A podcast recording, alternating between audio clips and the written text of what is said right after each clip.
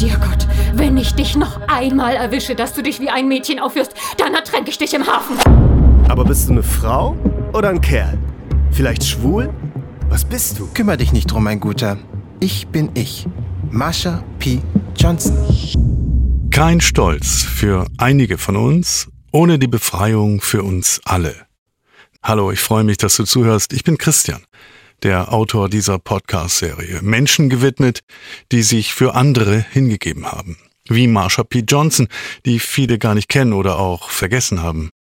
Nochmal dieses Zitat von gerade, weil es so viel vom Geist und der Seele dieser großartigen Frau Marsha P. Johnson verrät. No pride for some of us, without the liberation for all of us. Human Minded. Wahre Geschichten vergessener Menschen. Name Johnson. Vorname Marsha P. Geboren Freitag, 24. August 1945 in Elizabeth, New Jersey, als Malcolm Michaels Jr. Marsha P. Johnson, Transgender-Ikone. Wo endet der Leib? Wo beginnt die Seele? Washington. Das Kriegsministerium hat heute bekannt gegeben, dass alle deutschen Kriegsgefangenen, die sich auf amerikanischem Boden befinden, innerhalb des kommenden halben Jahres in ihre Heimat zurückkehren sollen. Dem Vernehmen nach handelt es sich um 400.000 Gefangene. August 1945. Die Welt atmet tief durch. Der Krieg geht zu Ende. Das US-Militär strotzt vor Selbstbewusstsein und die boomende amerikanische Industrie sucht neue Absatzmärkte.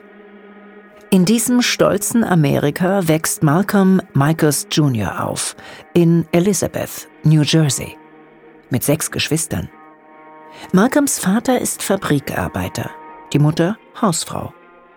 Die afroamerikanische Familie lebt tief religiös. Sehr früh entdeckt Malcolm eine Vorliebe. Er schlüpft in Mädchenkleider gefällt sich dabei vor dem Spiegel. Auch schön, aber nicht ganz so schön wie das Blaue. Plötzlich steht Alberta Michaels in der Tür. Malcolm! Malcolms Mutter. Zieh sofort das Kleid aus.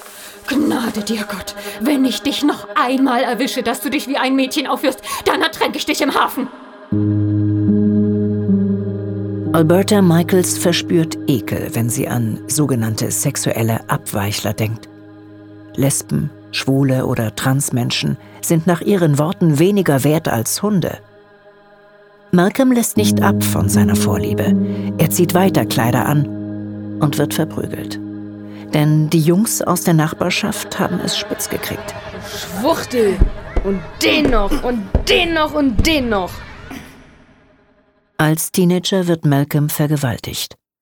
Ein Trauma, das ihn nicht mehr loslassen wird. 1963. Malcolm bricht aus. Mit gerade mal 17 Jahren macht er sich auf nach New York City, mit nicht mehr als 15 Dollar in der Tasche.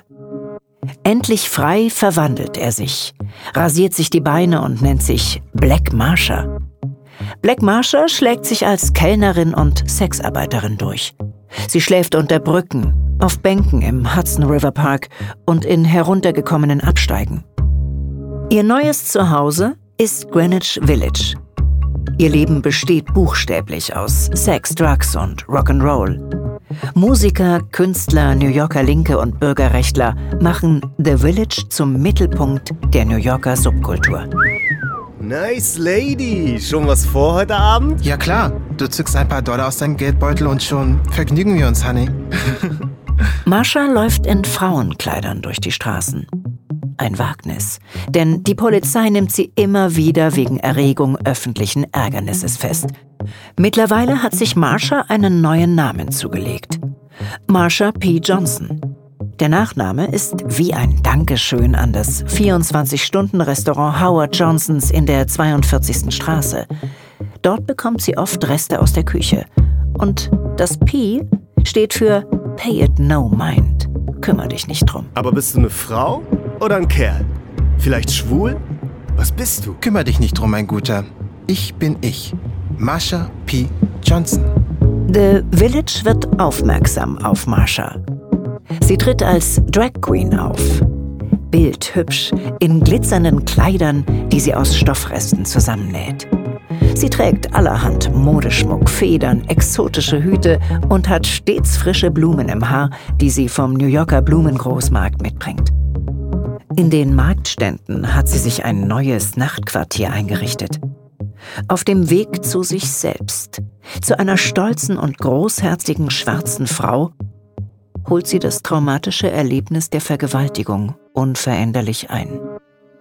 Immer wieder nach einem Nervenzusammenbruch bringt man sie in die Psychiatrie.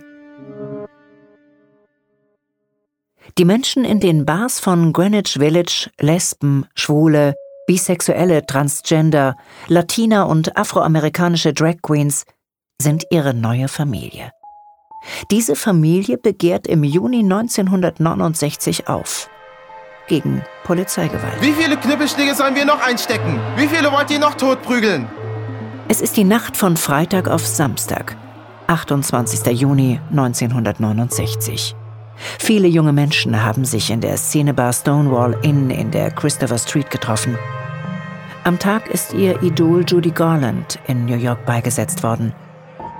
Plötzlich eine gewaltsame Razzia in der Bar. Polizisten bedrängen, stoßen und prügeln auf transsexuelle Latinas ein, auf afroamerikanische Drag Queens, auf Transgender-Aktivisten, auf Schwule, bis sich die Geschundenen zu wehren beginnen. Steine werden geworfen. Eine Straßenschlacht beginnt. Die Polizei zieht sich zurück, doch sie kommt wieder mit Verstärkung. Sechs Tage dauert der gewaltsame Stonewall-Aufstand und Marsha P. Johnson ist eine der Anführerinnen. Gemeinsam mit ihrer Freundin Sylvia Rivera. Die Community allerdings dankt es ihnen hinterher nicht. Nein, sie sollten keinesfalls die Gesichter unserer Gay Liberation Front sein.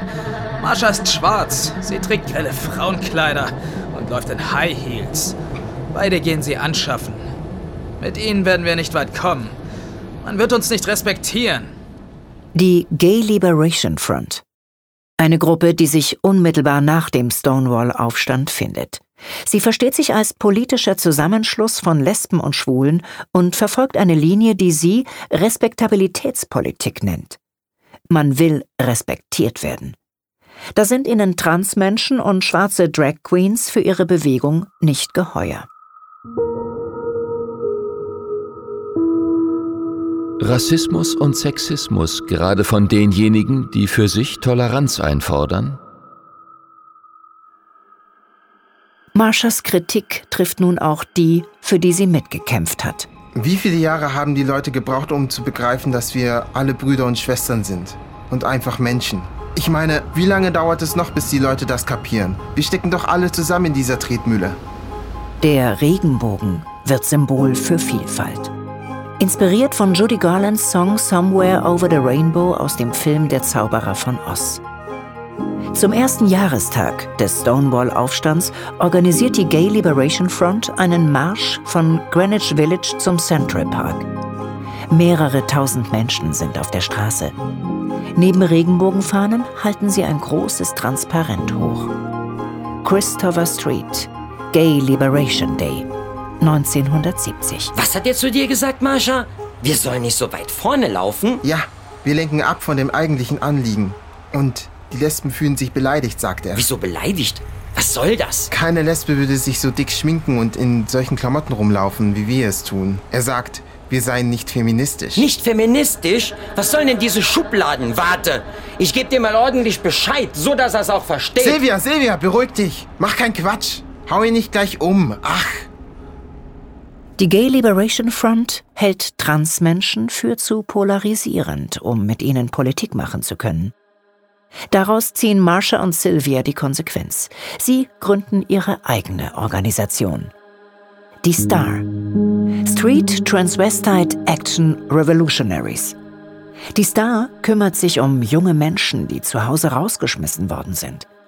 Ihre Eltern haben sie als abnormal ausgemacht Marsha und Sylvia organisieren Essen und wann immer sie sich ein Hotelzimmer leisten können, schmuggeln sie andere Obdachlose gleich mit hinein. Komm, leise.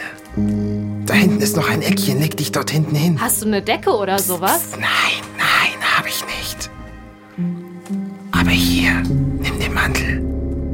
Von dem Geld, das sich Marsha und Sylvia als Sexarbeiterinnen verdienen, gründen sie 1972 das Star House in New Yorks Lower East Side. Ein Unterschlupf für junge Transmenschen. Sie nennen Marsha und Sylvia Queen Moms. Ein Jahr später kommt es zur Eskalation. Die Gay Liberation Front bittet die beiden Drag Queens der Gay Pride Parade in New York fernzubleiben nicht mitzulaufen. Es ist nicht ihre Parade. Es ist nicht ihr Leben allein. Was denken die sich? Und Silvia, welches Kleid soll ich zur Parade anziehen? Marsha und Sylvia laufen selbstverständlich mit, zeigen sich den Schaulustigen. Sylvia stürmt bei der Kundgebung sogar die Bühne im Washington Square Park und reißt ein Mikrofon an sich. Seid mal ruhig, seid mal ruhig. Jeden Tag versuche ich mich für eure schwulen Brüder und eure lesbischen Schwestern einzusetzen. Die, die im Gefängnis sitzen und vergewaltigt werden. Und was tut ihr? Ihr habt jetzt Bars, in die ihr gehen könnt, weil wir, Drag Queens, dafür gekämpft haben. Und jetzt sagt ihr uns, dass wir aufhören sollen, wir selbst zu sein?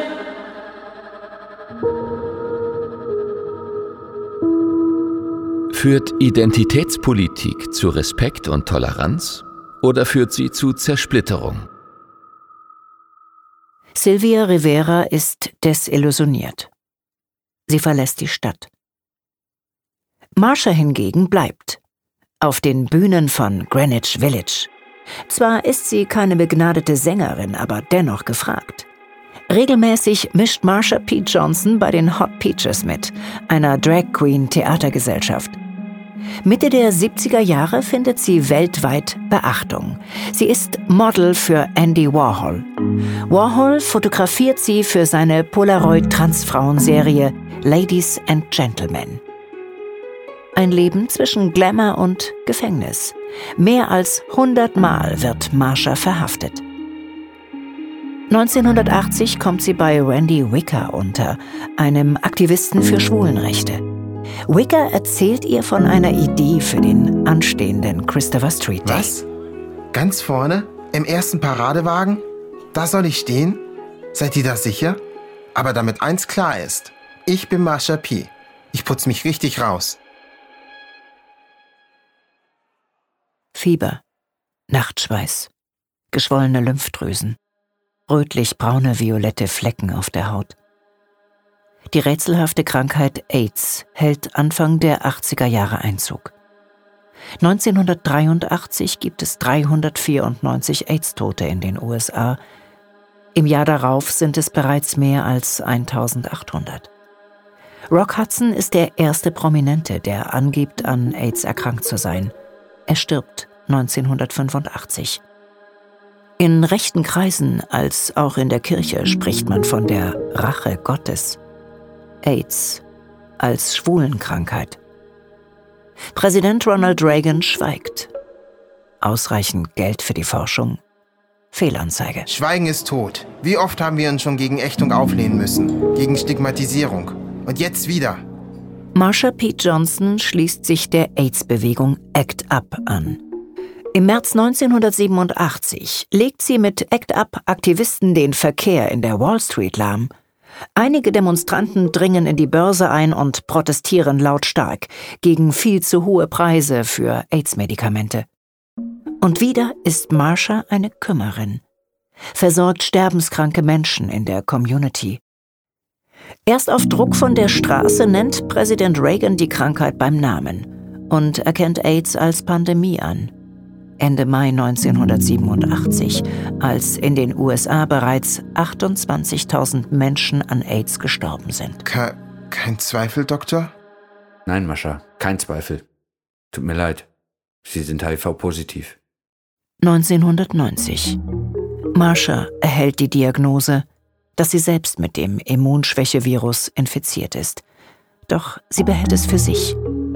Erst zwei Jahre später, kurz vor dem Gay Pride am Christopher Street Day, erzählt sie es. Ich habe immer gegen Schubladen gekämpft, immer dafür gekämpft, dass Würde allen Menschen zuteil wird. Egal ob lesbisch, schwul, trans, wie auch immer. Und dass auch die Kranken und Schwachen zu unserer Gesellschaft gehören.